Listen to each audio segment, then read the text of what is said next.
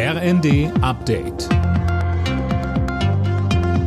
Stündlich neu. Auf den Punkt informiert. Ich bin Gisa Weber. Guten Abend. Spitzenverdiener und Unternehmen müssen den Soli auch in Zukunft zahlen. Der Bundesfinanzhof hat jetzt die Klage eines Ehepaares aus Bayern abgewiesen. Er hält den Solidaritätszuschlag weiter für rechtmäßig.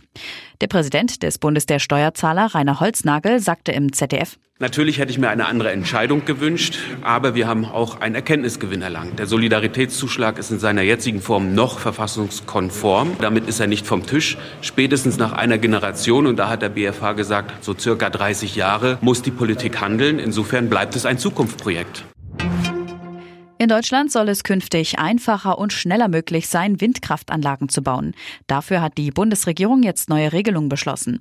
Auch beim Ausbau von Solaranlagen und Wärmepumpen fallen einige bürokratische Hürden dadurch weg.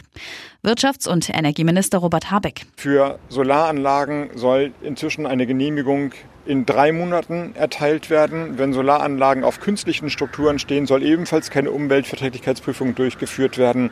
Und für Wärmepumpen soll die Baugenehmigung innerhalb von einem Monat erfolgen. Kurz vor Ablauf der Frist fehlt noch etwa jede dritte Grundsteuererklärung. Das hat das Bundesfinanzministerium mitgeteilt. Mehr von Tim Britztrup.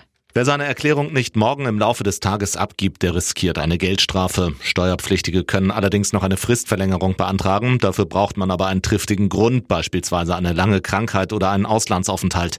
Die Frist war dabei schon um drei Monate verlängert worden. Ursprünglich sollten die Daten schon bis Ende Oktober abgegeben werden.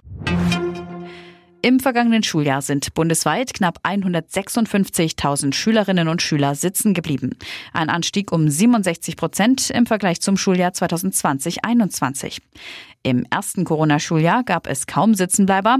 Danach wurden die Versetzungsregeln geändert.